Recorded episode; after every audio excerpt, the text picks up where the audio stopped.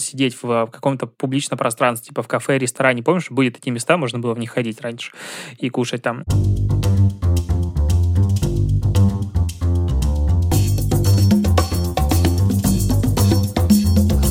Всем привет! Это Александра Кретова и подкаст «Без лайков». Как вы могли заметить, этот выпуск выходит немного вне плана, поскольку я уже начала говорить о рынке инфлюенс-маркетинга, и так или иначе с каждым из гостей мы разбираем роль социальных сетей в его личном развитии, либо в развитии его бизнеса, то я не могла оставить без комментариев эту тему. Гостем этого выпуска стал Лёша Ткачук, вы многие его знаете, потому что он реально самый классный э, эксперт и блогер в области SMM в России. Мы поговорили с Лешей о том, какую роль сегодня играют э, инфлюенсеры или блогеры. Разобрали кейс Регины Тодоренко и вообще затронули столько разных тем, связанных с социальными сетями и в частности с Инстаграмом. В общем, будет очень круто и очень интересно. Рекомендуйте этот выпуск а, своим друзьям и знакомым, кто тем или иным образом связан с этой индустрией. В нем, правда, есть много хороших советов и довольно интересные размышления, которые, я думаю, и вас наведут на новые решения. Enjoy!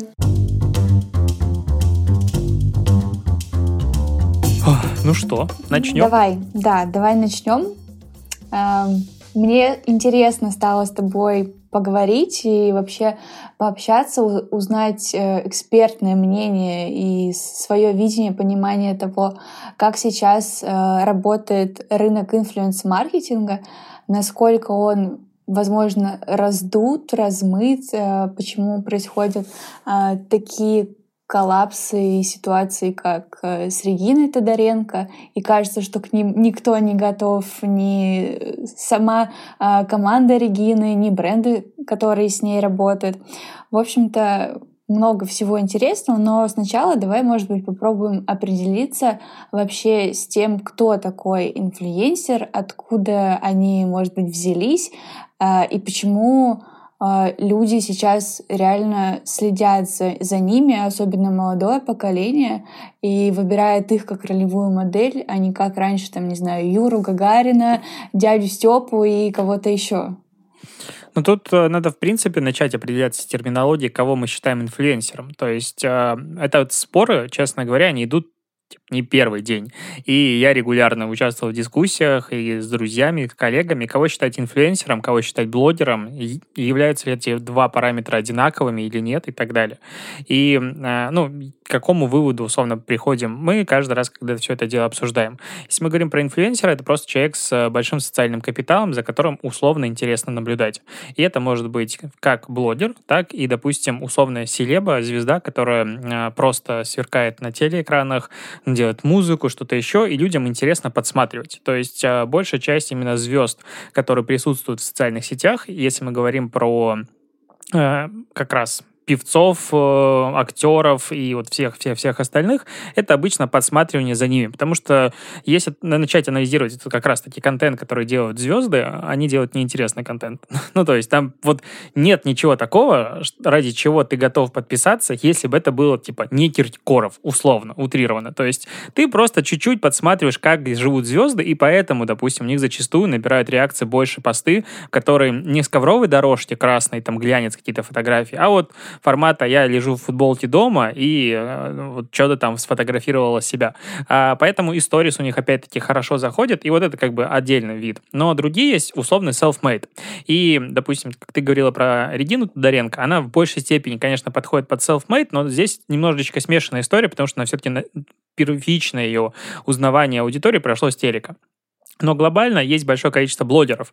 И, как я понимаю, ты больше говорила все-таки про а, людей, которые своим контентом сделали так, что условно за ними следят люди. То есть первичен был контент, ради которого они подписывались. Да. А, ну, как бы так. А, и тогда, получается, я забыл вопрос. Почему мы за ними следим? Что в них такого интересного, что нам своя жизнь настолько наскочила? Ну, тут же каждый выбирает, опять-таки, по своим интересам. Если смотреть, допустим, по телевизору, самые рейтинговые шоу и так далее, это обычно реалити-шоу. Поэтому сказать о том, что нам своя жизнь наскучила, ну, уже давно да. То есть, и, в принципе, телевидение успешно нам об этом да, показывает и доказывает, и все раньше следили за условной Санта-Барбарой, то просто сейчас она на расстоянии вытянутой руки, где ты можешь главному герою написать, что «А, а тут можно чуть-чуть ругаться или нет. Ну, типа, ты мудак. И внутри испытать какое-то чувство самоудовлетворения. И подсмотреть, опять-таки, где-то сбоку. Но большая часть, опять-таки, блогеров, а, их можно разделить на два типа. Я их называю контентные и э, лайфстайл. И вот контентные — это люди, которые дают что-то больше, чем своя жизнь. То есть они чему-то учат, они чем-то рассказывают, даже они вайны снимают, что угодно, условно Ивлеева. То есть у них есть какая-то плюс-минус польза. Есть лайфстайл-блогеры, которые, о, я проснулась, я что-то делаю, и у них есть синдром Бузовой, когда там 100 сториз в день и так далее, и понеслась вот эта вся история. Поэтому если говорить про контентных блогеров, тут все понятно. Они делают какой-то интересно полезный контент, за которым людям интересно следить. И, и пользу они туда получают. Не знаю, учатся готовьте, шитью, чему-то еще, тут все логично. А лайфстайловые блогеры, мне не до конца понятен, честно, феномен их популярности. Ну, видимо, людям просто нравится какие-то харизматичные люди. Вот, условно, есть харизма, окей, я подпишусь и буду смотреть, как там что. У меня есть таких пару, наверное, блогеров в подборке, но я слежу за их животными больше, чем за ними. Ну, как бы, вот как сам блогер, да-да-да, все хорошо, но хасти у тебя вот это зачет. Поэтому, видимо, уже и аккаунты создаются собачкам, деткам и вот этому всему. А, кстати, как ты относишься к тому, что, ну, инфлюенсеры, неважно, блогеры создают аккаунты для своих детей?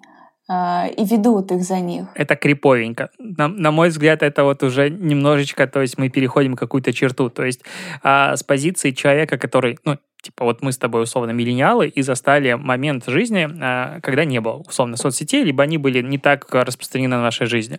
И вот с позиции человека, можно сказать, олдскульного для современного digital мира, ты на это смотришь и так, что? Ну, типа, ребят, как-то несерьезно. Мне кажется, здесь, а, вот если там тему религии не хочется затрагивать, но вот по логике, а, крещение там ребенка или нет, это должен быть выбор не родителей, а самого ребенка, ну, типа осознанный выбор. Также, мне кажется, и с блогерством. Ты вступить в блогерство должен сам, захотев и, допустим, в каком-то возрасте. Потому что так ты просто, твоя жизнь транслируется без твоего ведома, и потом, а, ну, непонятно, как эти дети будут реагировать, как они вообще будут жить. Потому что дети-блогеры сейчас, ну, они немножечко другие. То есть вообще непонятно, как эта популярность в таком раннем возрасте э, на них повлияет. То есть из примеров есть условная Бритни Спирс, которая там с ранних лет была э, звездой, и ей там условно все поклонялись, и ничего хорошего из этого не вышло. Непонятно, что будет с другими детьми. И мне кажется, здесь такая чуть-чуть торговля как будто ребенком происходит. То есть, э, ну, мне грустно от этого становится.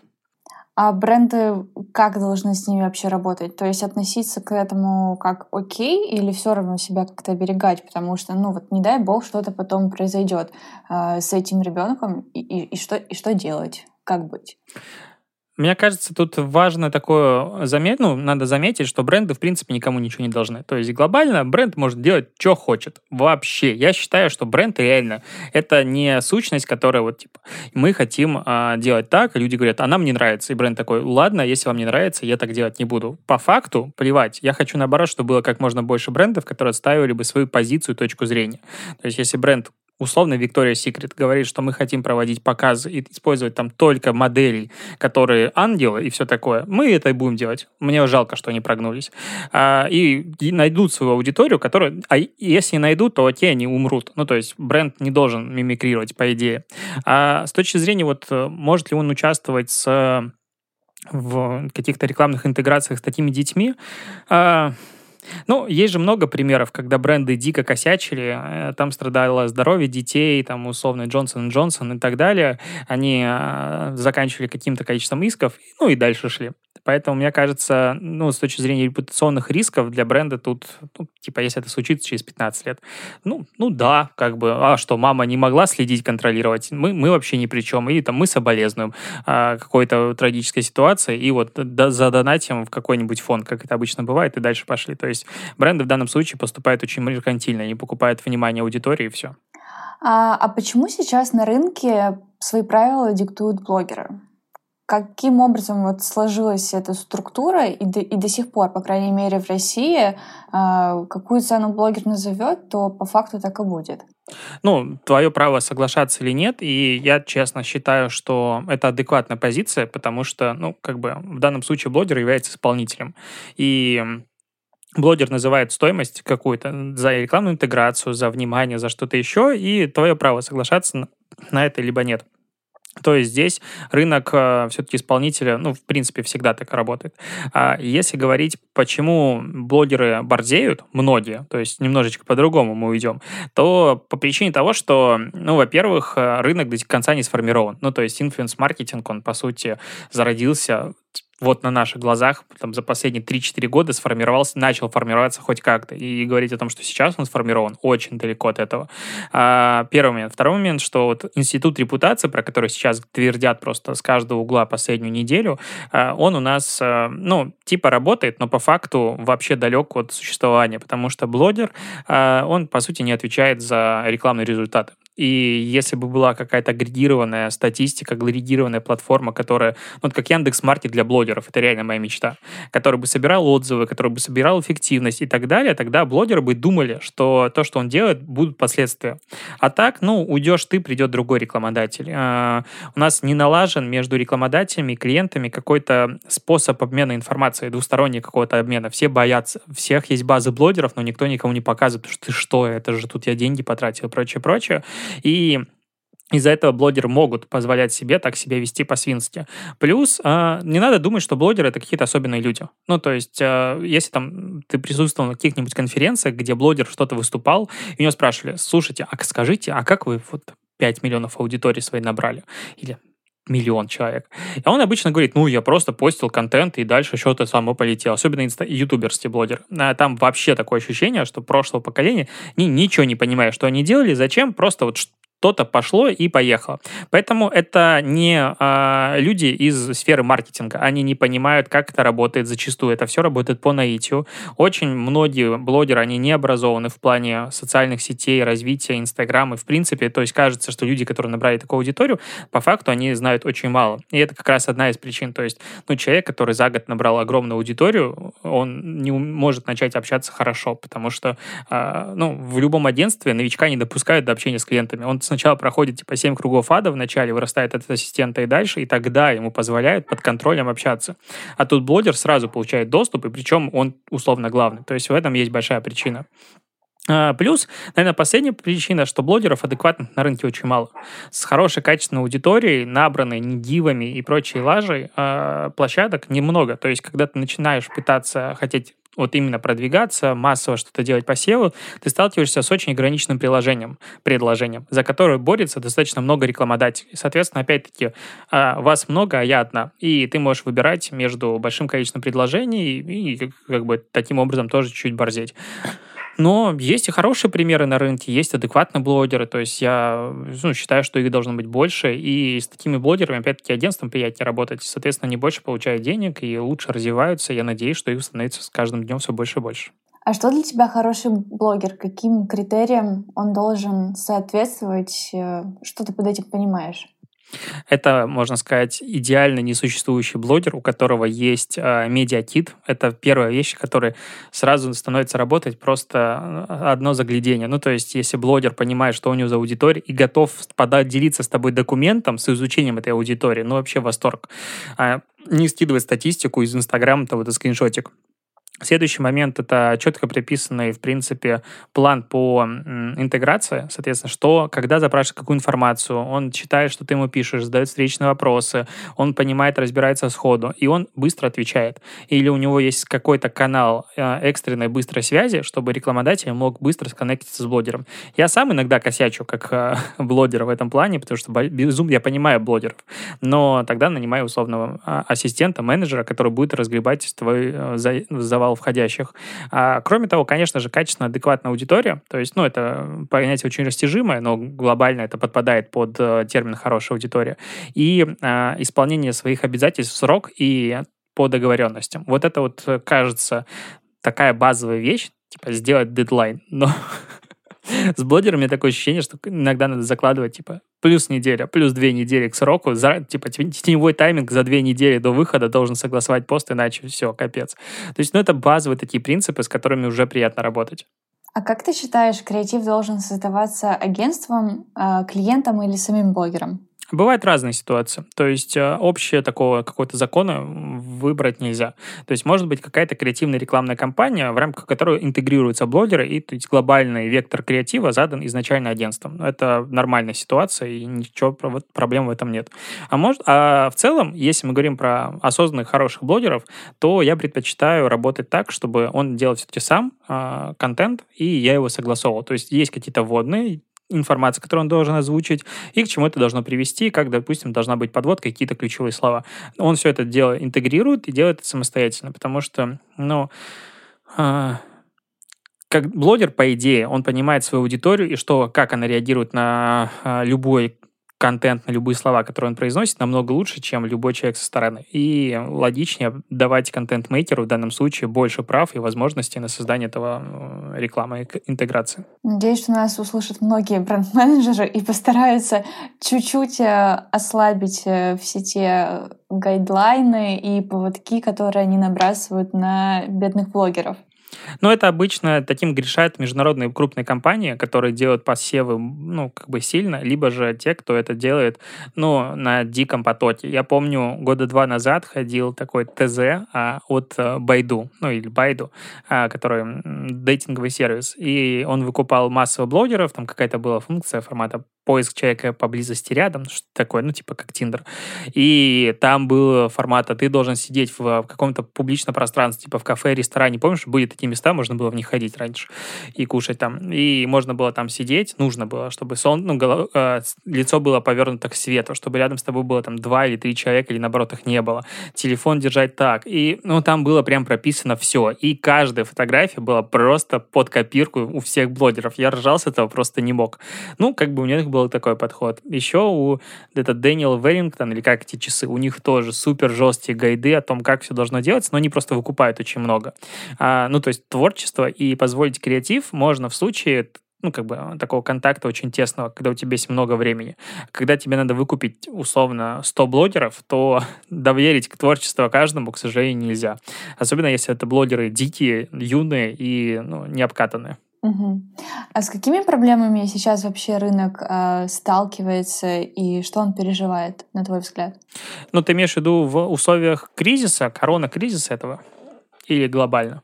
Я думаю, что можно разобрать это и глобально, и в условиях короны, потому что наверняка, с одной стороны, а, бюджеты из офлайна сейчас перетекают в онлайн, и для кого-то это вовсе не кризис, а наоборот расцвет, но кажется, что глобально есть какой-то уже мыльный пузырь, а, который начинает потихоньку разрываться. И, и вот куда это приведет дальше, появится ли какой-то большой игрок, который сможет агрегировать и систематизировать его, непонятно. А, мне кажется, ну, понимаешь, если мы говорим про блогеров, то тут обычно э, две ключевые площадки. Это Инстаграм или YouTube. То есть, ну, вот так вот. По сути, блогеров на других площадках, там, ТикТок только зарождается и так далее, там все сложно. И если мы говорим про какую-то площадку-агрегатор, то, допустим, тот же Инстаграм, он запрещает создание по факту каталогов блогеров, биржи блогеров. То есть прописано в правилах, он никому ничего не дает. А сделать хорошо можно было давно, но в это инвестировать немножечко опасно, потому что Инстаграм тебе пришлет письмо к SNDI, и все, ты закрываешься в тот же день. То у тебя есть 24 часа. И как бы грустно. На Западе есть биржи блогеров, они там завуалированы и прочее, прочее, но опять непонятно. То есть, мне кажется, одна из основных проблем это как раз отсутствие последствий и адекватного скоринга блогеров. То есть я с этой проблемой сталкиваюсь еще года, наверное, 3-4 назад, э, когда мы пытались тоже делать какие-то там на блокчейне, господи, как вспомню, платформы э, под выдачу инвестиций под блогеров. Это был какой-то супер крышесносный проект. А, типа можно было купить, условно, покупаешь сейчас пост за 10 тысяч рублей и можешь его применить, когда у блогера будет реклама стоить, к примеру, 20. Ну, там были безумные идеи. Но это круто. Это было давно, но мы столкнулись с одной из основных проблем, это именно скоринг. То есть как понять автоматически в адекватном режиме, что э, блогеры типа качественная у них аудитория. И если сделать это на условном российском локальном рынке, плюс-минус понятно, потому что там можно фильтровать аудиторию по языкам и много еще по каким критериям, то когда мы выходим на международный рынок, какой-то общий такой глобальный игрок, это нам сделать намного сложнее, потому что если для нас турецкая аудитория это исключительно боты и просто какие-то странные мужчины горячие, допустим, в аккаунтах девушек, которые ничего не купят, то в международном контексте это уже аудитория, с которой можно работать. А, и получается такое большое количество проблем. То есть одна из основных проблем это вот отсутствие такого маркета. То есть Яндекс Маркет нужен, или Amazon, или кто-нибудь еще, или eBay, который будет торговать блогерами и будет немножечко их управлять. И э, если тебе ничего не понравилось, ты можешь прийти и написать отзыв. А, вот TripAdvisor нужен для блогеров. Так бы я назвал. А, ну, просто подумай, насколько бы все изменилось, когда ты приходишь и видишь 10 э, отзывов о блогере о том, что он просто чудак с буквой М и не отвечает, игнорирует и срывает сроки, и вообще от него ничего не пришло. Ну, кто до того человека что-то купит? То есть, если бы такое было, рынок бы сразу стал намного белее и намного ярче. Это было бы факт. Вторая такая проблема, ну, локального нашего рынка, это ну, белость блогеров в плане законодательства. То есть а, очень далеко не каждый блогер имеет ИП или имеет, допустим, самозанятого, как я. Соответственно, переводить с юридического лица человеку просто так деньги, мягко говоря, проблематично. Есть уже там какие-то сервисы и так далее, SolarStaff, который это делает, но там конские комиссии, и это не сильно удобно. Соответственно, просто так вот быстро сотрудничать с блогерами в принципе проблемно. То есть или здесь должно быть какое-то другое законодательство, чего вряд ли когда-нибудь будет, либо же они все должны быть ИПшниками. И ИПшниками становятся блогеры уже адекватного размера и так далее когда они начинают понимать, что можно работать как-то по-другому. А, с точки зрения... Еще, наверное, одна из локальных огромных проблем — это дивы. То есть дивы, они сделали нам, подарили, не знаю, десятки миллионников, которых никто не знает, и ты смотришь на блогера с миллионом аудитории или двумя, думаешь, кто это? И там 5 миллионов подписчиков, -то. кто это? Ну вот откуда ты взялся? Вот как ты мог появиться на свет за какое-то недолгое время, что тебя вообще никто не знает? То есть про тебя нифига нет в, в, в каких-нибудь э, сообщений да, даже в желтой прессе. Как это так бывает? И вот эти вот люди, которые набрать себе большую аудиторию. А, проблема в том, что рекламодатели этого многие не понимают. И когда ты идешь работать с блогером и покупаешь как бы его, ты по логике выкупаешь его лояльную, качественную аудиторию, его условно последователей, фанатов. То есть ты хочешь, чтобы он дал совет о тебе людям, которые, чьему мнению, чьему мнению они доверяют. А, а с дивов приходят люди, которые такие, я подписался на 150 аккаунтов и хочу выиграть миллион. И потом забыл отписаться. Или он вообще там что-то еще случилось странное. И может быть вариантов. Я вот недавно, вчера анализировал профиль, у него там 50% аудитории, по-моему, 57 было, а, от полутора тысяч исходящих подписок. То есть человек подписан больше, чем на полторы тысячи подпис... э, аккаунтов. Ну, что там может быть? Какое лояльность доверия? Что там можно, какой контент видеть? То есть все очень грустно. И вот таких блогеров очень много, на них сливают бюджеты, они не дают никаких результатов.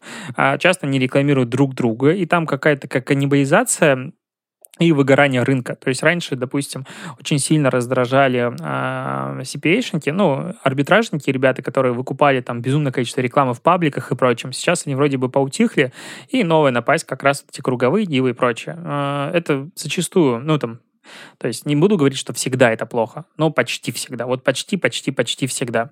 И как бы сложно стало находить людей, которые в этом не поучаствовали. И то есть это реально проблема.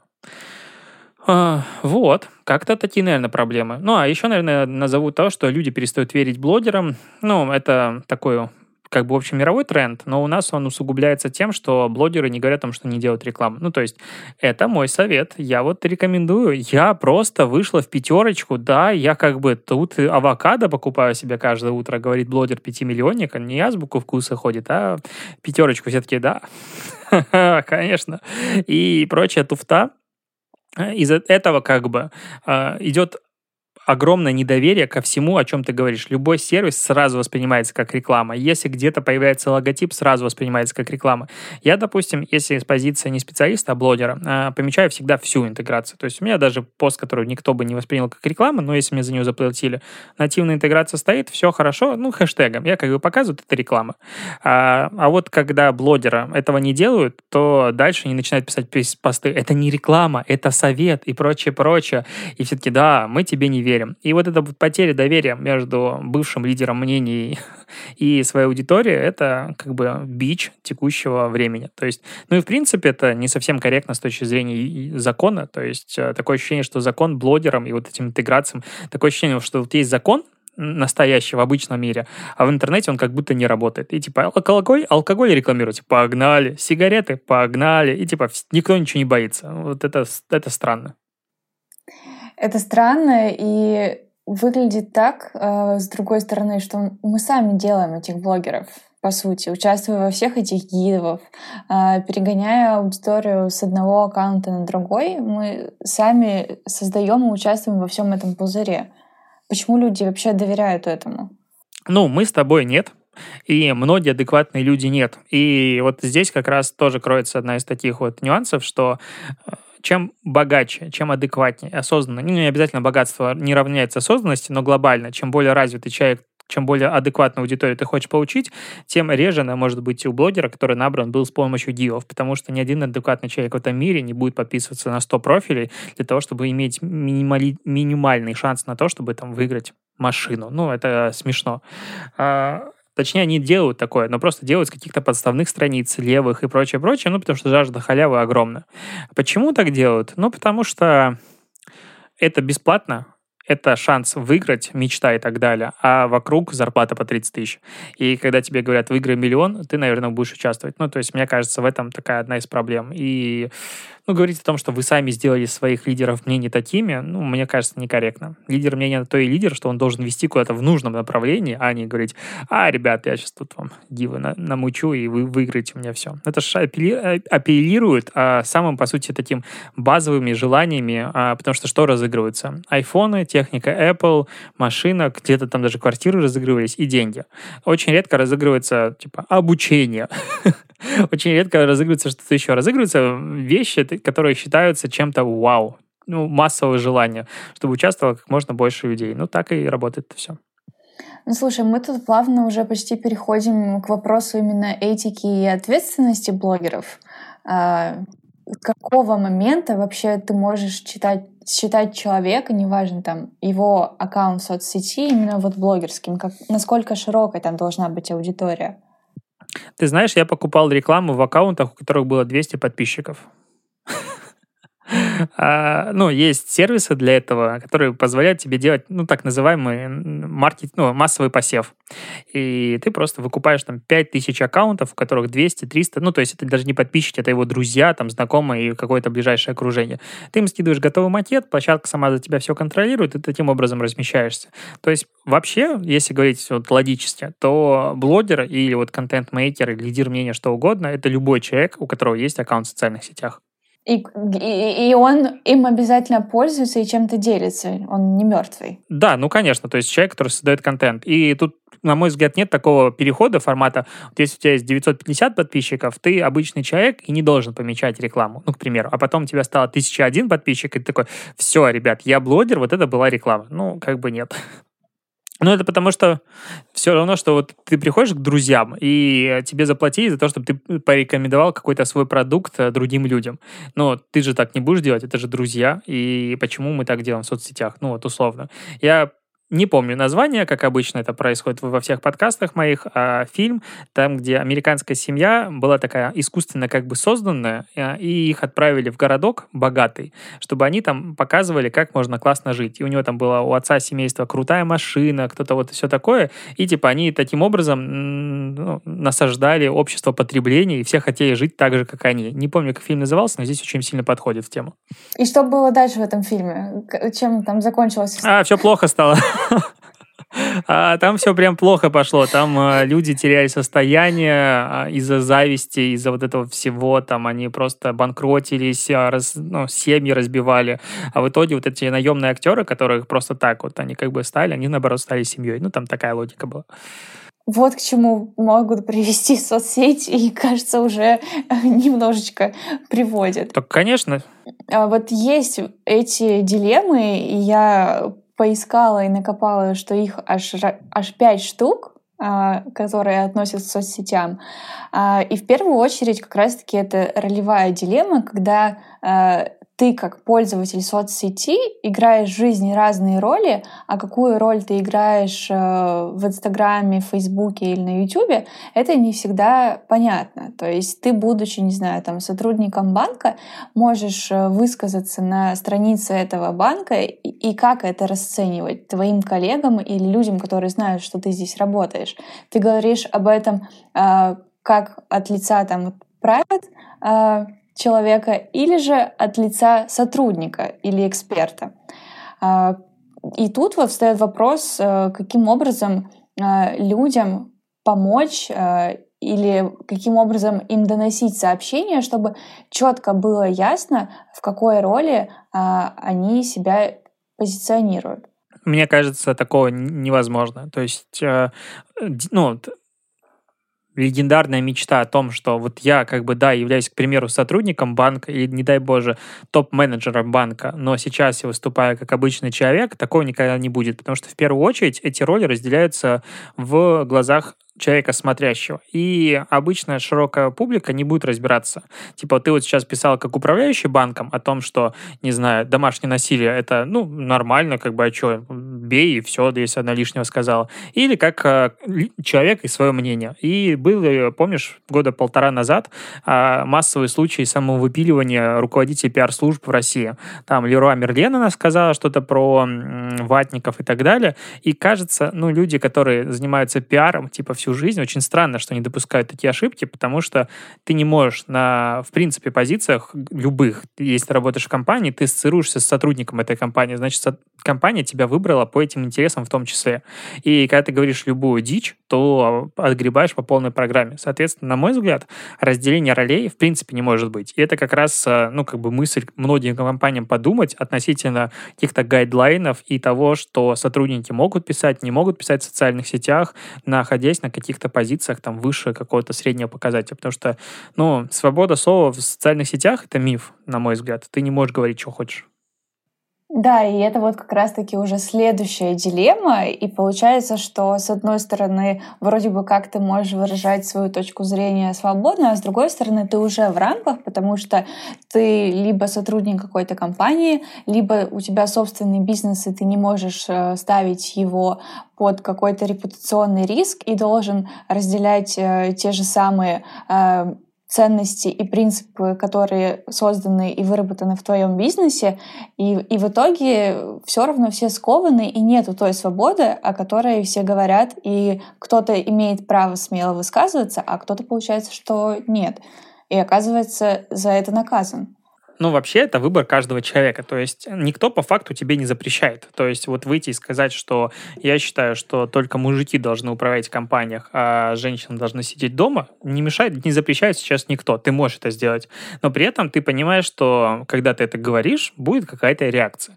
Если ты к ней готов или, наоборот, рассчитываешь на нее и так далее, пожалуйста, говори. То есть есть условный Артемий Лебедев, который говорит, все, что он думает. Нравится это другим, не нравится. У него такая, как бы, ну, стратегия, не то что провокация, а мое мнение не совпадает с другими, но мне не насрать, это мое мнение.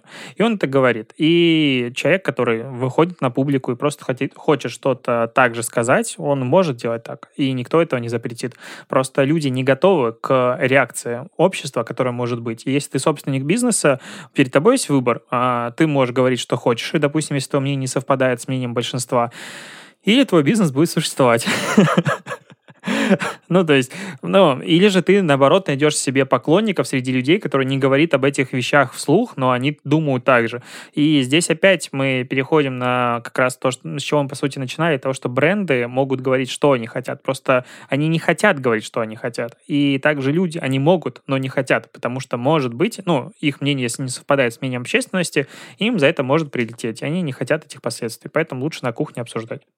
И почему мы до сих пор живем в этом закрытом пространстве, хотя уже 21 век, и столько всего изменилось, но мы все равно э, все закрыты в рамках. По-моему, ничего не изменилось по-моему, становится, ну, то есть, вот мне кажется, в условные 90-е свободы э, с точки зрения того, что каждый человек мог сказать в разных странах, не только у нас, было много больше. И чем дальше это идет, тем больше такой вот digital-фашизм, он распространяется. И сейчас, условно, там, Facebook начинает решать, какая информация является достоверной, какая нет. И я об этом несколько раз в своих подкастах говорил. Каждый раз, когда я слышу новость о том, что вот будет какая-то модерация, я начинаю, ну, у меня первая мысль, а с чего вы решили, что вы правы, а не я? Ну, то есть, вот, к примеру, на любой вопрос политический сейчас есть минимум два мнения.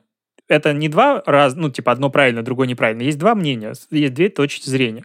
И когда мы начинаем об этом говорить, ну, и когда площадка начинает заниматься управлением этими мнениями, это начинается, ну, на мой взгляд, уже максимальная цензура. То есть э, и тут опять есть очень много таких спорных ситуаций. Вот, к примеру, антипрививочники, движение. То есть движение против прививок. Как бы по логике, это супер тупая вещь, которая вообще может существовать.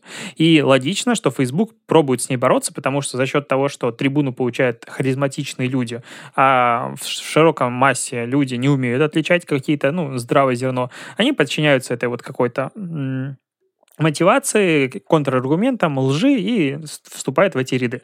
И Facebook как бы с этим борется. И ты такой читаешь, ты думаешь, ну, классно, молодцы, они не дают антипривычникам набрать массу и становятся молодцами. А с другой стороны, а вот э, если в одном проценте случаев, допустим, антипривычники правы, или если вот сейчас а, технология была отработана на этой тематике, а завтра она будет отработана, но если мы говорим про Америку, на мнении республиканцев или демократов, и оно будет считаться неверным. И типа хренак, а, главная площадка мира, по сути, по количеству людей, которые сидит и объему информации, она просто выпиливает любое мнение. И никто, по сути, не знает вообще, то есть если подумать, а, алгоритм, он не убирает какие-нибудь там слова или не занижает какие-то мысли, потому что, ну, нейросеть давно может все это дело анализировать. И мы заходим на территорию, где понимаем, понимаем, что, в принципе, свободы слова-то больше не стало. Ну, вот вообще. Это есть мнимые какие-то истории о том, что человек может сказать что-то в соцсетях, ну да, может. А если мы говорим про мнение, которое нести в массы дальше, то совсем нет. А, поэтому, мне кажется, вот, типа, мир не изменился, он становится только более закрытым. И кто же этим миром управляет? Почему так? Ну, это просто политика соцсетей как раз-таки тут исходит? Или люди не готовы слышать э, и реагировать на это? Адекватно, без буллинга, хейта и какой-то вот этой негативной реакции? Мне кажется, слышать мнение, с которым ты не согласен, а, всегда, ну, априори сложно и с ним соглашаться. И те люди, которые, да, я считаю, что свобода слова и демократия — это вот про то, что там, относиться по разным там, именам, э, к мнению и прочее, это все ну, типа, логично и надо, и каждый имеет право высказаться. По факту, когда доходит до каких-то вещей, которых, к примеру, вот как с Тодоренко было, ну там условно, ее даже там как-то можно оправдывать. В каких-то вещах она говорила какие-то вещи, которые очень неуклюже, но она пыталась апеллировать к каким-то фактам. И э, там прослеживается редкая логика. Но вот это мнение, оно как бы не может иметь право на жизнь, потому что общество говорит, в смысле, ты считаешь не как мы, а ну-ка мы тебя сейчас на вилы поднимем. И когда мы так понимаем, что, в принципе, люди не готовы к чужому мнению, и это проблема, опять-таки, соцсетей, то есть создание информационных пузырей, потому что ты э, живешь в мире алгоритма. Алгоритм понимает, какой контент тебе интересен, на какой ты реагируешь, на какой нет. И, соответственно, если ты с чем-то не согласен и не реагируешь на этот контент, и стараешься его пролистнуть и так далее, он исчезает постепенно из твоей ленты, все больше и больше. Поэтому вот очень осознанные люди делают ленту новостей, допустим, в том же Фейсбуке, таким образом, чтобы у тебя э, были разные мнения на какой-то вопрос. То есть специально подписываются, например, на людей, с чьим мнением они максимально не согласны, просто для того, чтобы видеть другую точку зрения. Но таких людей очень мало, потому что это лишний раздражитель. А нам в жизни как бы стресс сейчас и так хватает всем. И зачем мне так запариваться? Я хочу жить в мире сладких пони, и пускай мне будет все хорошо. И как бы то, что там люди ругают там телевизор, который пропаганда, то же самое, и э, точнее, на телевизоре есть одна точка зрения. Ну, так в соцсетях такая же. А все те, кто ругает, допустим, а, федеральные каналы в России, у них в ленте то же самое, просто без другого мнения. У них только свое поддерживается. И вот те, кто больше всего кричит о том, что вы должны услышать нас, они меньше всего хотят услышать других. То есть, мне кажется, это просто человеческая натура. А как ты считаешь, э, вообще то, что произошло с Тодоренко, это как кейс всем на будущее, или это что-то страшное, ужасное, и разрешиться это должно было совсем иначе? Ну, это, знаешь, идеальный шторм. Вот, то есть она сделала формата почти все ошибки, которые могла была совершить. И худшее, что она сделала, после первого интервью она пошла на второе, и ей никто не сказал, что она наговорила в первом. Ну, такое ощущение, что а, сказали, ну да, молодец, и потому что первым, мне кажется, даже более жесткое было, когда она там с Топаловым сидела, и они говорили лютую дичь. И когда она пошла, типа, обосновывать свое мнение, ну, просто себя дальше закопала. И в этот момент все поняли, трезвомыслящие люди, что это не оговорка, это не эмоциональное какое-то было сказано, это реально ее позиция. И вот после этого выходить из вот этой вот волны негатива уже очень сложно. Потом начались какие-то обвинения и так далее. То есть это реально вот пиарщик, наверное, на каждом шаге он мог бы умирать внутри от того, что как дальше спасать репутацию она, скорее всего, забудется. То есть, да, через год там будут вспоминать редко. То есть, наверняка Тодоренко сейчас сделает много чего для того, чтобы все исправить. Она там уже сейчас начала фильм вроде про домашнее насилие снимать, и там Митрошину позвала, но отказалась последними. Ну, какие-то какие там странные телодвижения. Но глобально это можно исправить. А сказать, что это урок всем на будущее, я думаю, нет. Я думаю, и по реакции многих блогеров и селеб, а, которые условно поддержали а, бедную Регину тем, что ее типа все булят и так далее, мне кажется, не только больше убедились в том, что люди злые и завидующие им существа, которые хотят, вот ждут их промаха. То есть, э, как бы сам урок здесь не вынесен. Я не верю в ее раскаивание, э, я не верю вообще в эту историю, потому что она осознала, ну вот на данном моменте нет, ну и тем более по там, поведению ее мужа, который там материл всех ночью и посылал, и предлагал встретиться и так далее. Это как бы все понятно. И поэтому, я думаю, блогеры не поняли для себя урока многие. Они думают, что просто, типа, на нас готовы найти накинуться, поэтому будем держать язык за зубами. То есть э, урок не вынесен. Что нам нужно сделать? Как, что учитывать на будущее вообще пиарщикам таких э, людей и брендам, которые с ними работают? Не пускать прямые эфиры. и подготавливаться к этим прямым эфирам, потому что их уже стало так много, и для многих это пустая трата времени выйти поболтать без подготовки, структуры и каких-то вопросов. Нет, тут знаешь, какой момент? А, когда, допустим, какой-то блогер выходит в прямой эфир, это одно. А теперь выходит, а, ну кто вот из звезд, не знаю, а, Брэд Питт выходит в прямой эфир пускай он болтает. Я просто сижу, послушаю, потому что, ну, блин, ну что нет-то? Я посидел, послушал. Ну, то есть, опять есть разные уровни. Если это небожители, вот так их назовем, просто хочется... Ну, то есть, вспомню первую волну прямых эфиров, когда э, звезды эстрады на Западе начали делать вот домашние концерты, когда это еще не было везде, не опошлено и так далее, не просто начали играть. Там такая атмосфера царила, единство, единение. Ну, то есть ты заходишь, что класс, мы типа все вместе, мы сидим дома и все такое. Потом это, конечно, все ушло на задний план и интересно стало, но вот как бы про это речь. То есть э, прямой эфир, ну, не является плохим априори, а, даже какой-то без. Но пиарщикам, конечно, образовывать людей, я не знаю. Ну, то есть я поэтому очень не... Ну, я, в принципе, не готов работать с личными брендами чужими, потому что если ты бренду можешь сказать, что, условно, ты вот это можешь говорить, а вот это нет, и потом контролировать работу специалистов, согласовывать посты и так далее, то с человеком такое не прокатит. Он завтра может такое сказать. Ну, там, как Бонни или кто там сошла с ума и начала про 5G писать. Ну, то есть как тут этим управлять? Она же в себе уверена. Она же в себе уверена. И тут тогда возникает вопрос, а что будет э, с соцсетями и с этими блогерами через год, э, три, там, пять лет, потому что уже сейчас набирают огромную популярность виртуальные персонажи, и с ними гораздо проще справляться, и как раз-таки таких проблем не возникает. Я думал на эту тему, а, много размышлял, заменит или нет, но мне кажется, ну, то есть сейчас общество как будто пытается на, наиграться, доиграться с цифровыми технологиями. То есть, э, если смотреть, допустим, на развитие моды, то когда появляются какие-то новые технологии, мода их активно начинает применять. Там, digital, VR, не знаю, экраны, которые можно встраивать в в сумку и что-то еще, и типа надо напихать, напихать, напихать. Но по итогу все все равно отказываются и уходят в классическую материал, ну, утрированно, классические материалы. И там были какие-то показы наверняка в VR, и наверняка они будут дальше.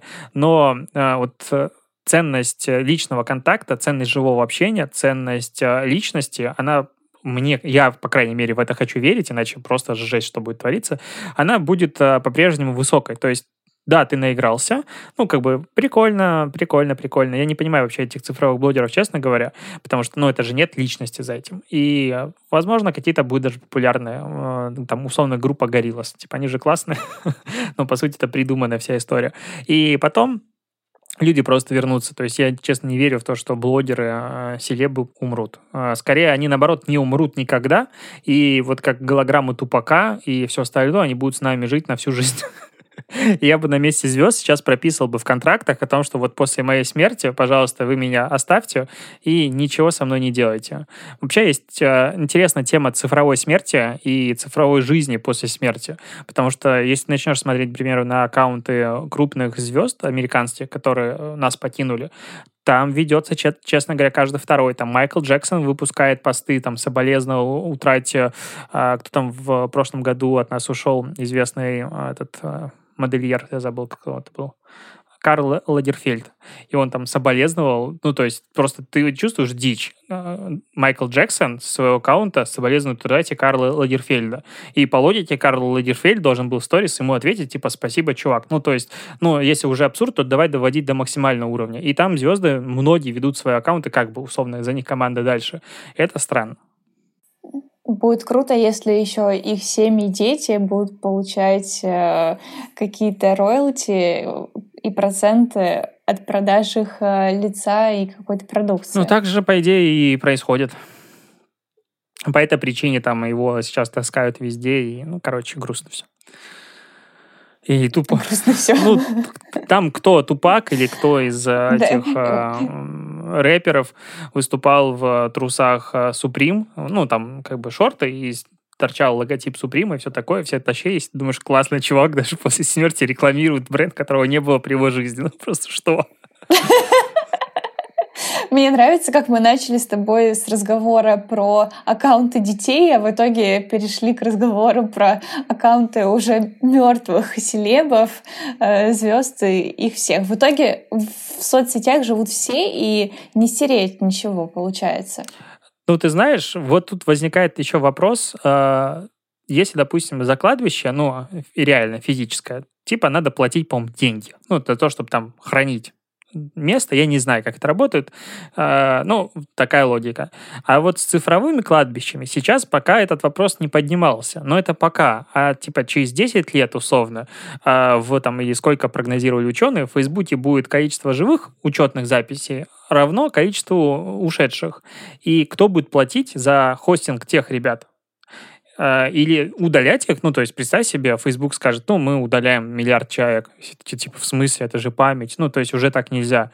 А ребятам это надо все поддерживать, и надо поддерживать в формате, я должен зайти в два клика, найти всю информацию. То есть, э, мне кажется, там дальше надо будет, э, ну, заносить Фейсбуку за то, чтобы там не удаляли твою страницу, ну, иначе как-то странно будет. Реально, отличная идея для бизнеса. Просто.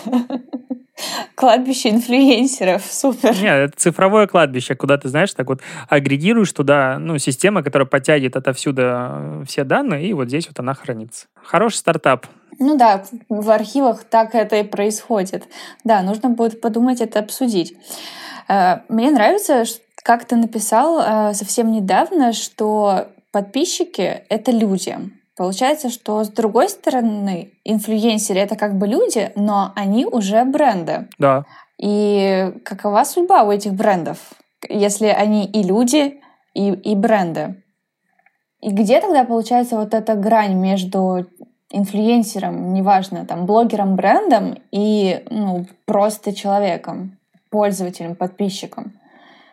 Ну, я бы как бы э, не говорил о том, что инфлюенсер не, ну, не является человеком. То есть про это тоже стоит э, помнить. И вот в начале года э, Миногарова, по-моему, пробовала запустить хэштег, который, конечно же, все насрали на него, э, о том, что типа не надо говорить гадости. Я не помню, как он назывался, типа флешмоб, о том, что зачем ты мне пишешь такие вещи. Э, хейт против там буллинга в сети и всего остального. И про это обычным людям тоже не стоит как бы забывать. Но просто зачастую ими манипулируют ну, то есть людьми, а не в обратную сторону. И поэтому как бы такой был посыл. А когда переходит грань, ну, сложно сказать. То есть а, вот когда бренд становится брендом? Вот как бы встречный вопрос. Не когда же у него появляется логотип. Ну, типа, есть у тебя логотип названия? Да насрать. То есть бренд — это если мы говорим именно типа вау, это бренд, это куда больше. Это какая-то, у него есть, должна быть история за ним, у него должна быть какая-то, ну, опять-таки, ну, тональность коммуникации, ты должен хотеть, ты должен видеть, ты должен узнавать. То же самое с э, блогерами, то есть далеко не каждый блогер, в принципе, физически может переступить через вот эту ступеньку и стать брендом. А, и мне кажется, это прям очень тяжело, типа это вершина айсберга, там меньше одного процента людей туда могут забраться. Мне кажется, очень клевым критерием может быть как раз-таки тот факт, что твои последователи, люди, они начинают о тебе говорить. Вот когда о каких-то глобальных брендах уже говорят, э, делятся, неважно, там, с друзьями, э, Кока-Колу детям покупают, какие-то такие вещи происходят, создается именно пользовательский контент, то, может быть, э, вот тогда происходит момент перехода инфлюенсера или блогера в категорию бренда. Но таких действительно единицы. У меня еще есть э, к тебе вместо блиц опроса очень э, интересный вопрос. Назови, пожалуйста, э, три личности, на аккаунты которых ты бы э, оставил, аккаунты которых ты бы оставил в своих подписках. Это могут быть э, исторические личности, те, там, кого уже давно нет в живых, как раз как мы только что обсуждали. Жена. Это так считается или нет? Считается. Тогда, тогда мне надо четыре, потому что мама, папа и сестра. И не какой-то там, не знаю, какая-нибудь Цветаева, Ахматова, не знаю, нет? Ну, ты знаешь, вот, типа, если мест мало, то я бы брал семью. Ну, угу. самое важное, это как бы в любом случае семья. А контент э, других каких-то, ну, в другом месте найду. Ну, типа, это не так сильно важно. Мне кажется, главное быть ближе друг к другу. Тогда на этой хорошей ноте предлагаю э, пожелать всем быть ближе друг к другу, не съедать на карантине и что-нибудь еще а, давай от тебя. И вот... Э, и вот... Ты знаешь, это всегда такой ступорной момент, типа, скажи что-нибудь классное. Такой, блин, как эти люди, которые что-то желают такое, типа, думаешь, вау, окрыленное, как они это делают? Вот, и вот обычно этот момент такой, знаешь, дзынь, звоночек в голове, он не произошел. Ты это желаю, чтобы у людей вот этот момент дзынь, он был вовремя, чтобы ты когда-то поругался, знаешь, с продавцом в магазине, идешь, думаешь, а, надо было так сказать, чтобы вот сразу было. И наоборот, чтобы, ну, даже когда хорошее что-то происходит, чтобы сразу это приходило в голову, а не потом. Да, спасибо огромное. Ну что, тогда э, желаю всем хорошего дня, вечера, утра и подписывайтесь на мой канал. Ссылку оставим в описании.